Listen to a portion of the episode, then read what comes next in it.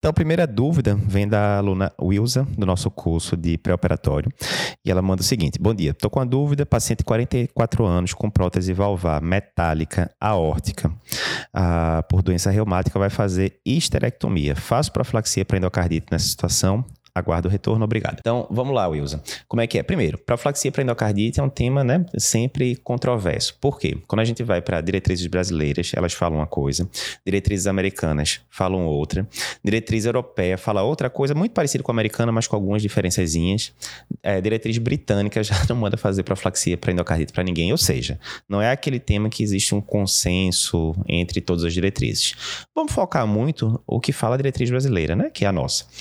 Então, primeiro, pacientes com valvopatias moderadas ou importantes, assim como pacientes portadores de prótese valvar, que é o caso desse seu paciente aqui que você mandou, né? O paciente tem prótese metálica aórtica. Então, esses pacientes são pacientes que estão, entre outros, com o grupo de maior risco de desenvolver endocardite grave. E por isso, se você vai, se esse paciente vai ser submetido a algum procedimento com risco de bacteremia, ou seja, de cair bactéria na corrente sanguínea, a diretriz da SBC diz que sim, esse paciente deveria usar profilaxia para endocardite. O grau da recomendação não é o mesmo para todos os procedimentos com risco de bacteremia. Então, por exemplo, esse seu paciente, prótese metálica, é, mecânica aórtica, e ele vai para um procedimento dentário, tipo uma extração dentária, onde o risco de bacteremia é bastante razoável, né? A boca né? tem é, é, colonizada por bactérias. A diretriz manda usar profilaxia para endocardite, e isso é a recomendação grau 1, ou seja, uma recomendação forte né? Muito forte.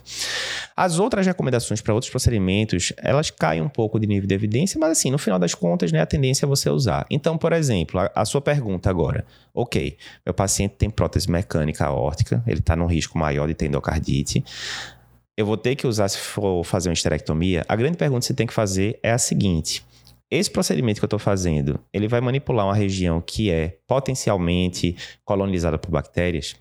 Essa é a grande pergunta, né? E o útero, sim, tem, é, tem possibilidade de ter bactéria ali no meio tal, enfim. Então, teria possibilidade de, na hora que você está manipulando, né? Quer seja por via aberta, quer seja principalmente por via estereoscópica, né?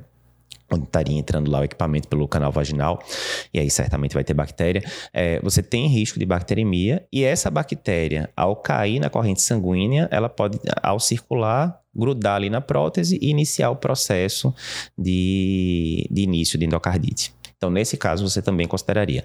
Outros exemplos, Eduardo, o paciente vai fazer uma colectomia, né? Tá com câncer de cólon, vai tirar lá uma parte do cólon tal. A gente tem bactéria no cólon? Tem. Então, tem risco de bacteremia. Tendo risco de bacteremia tendo uma prótese valvar, ou uma estenose aórtica importante, ou um prolapso valvo mitral moderado, enfim, valvopatias moderadas, importantes, ou próteses valvares, sim, você tem que fazer profilaxia para endocardite. Lembrar também que a mesma coisa vai funcionar para TAV. O paciente colocou lá, implantou percutaneamente uma prótese aórtica, né? Era um paciente de alto risco, 80 anos, tal, não foi para cirurgia, foi para TAV. É o mesmo raciocínio. É uma prótese, por ser uma prótese, ah, tem maior risco da bactéria se assestar lá e começar a, o processo de endocardite, né? Então, tem indicação de você fazer profilaxia, sim, pelas diretrizes brasileiras.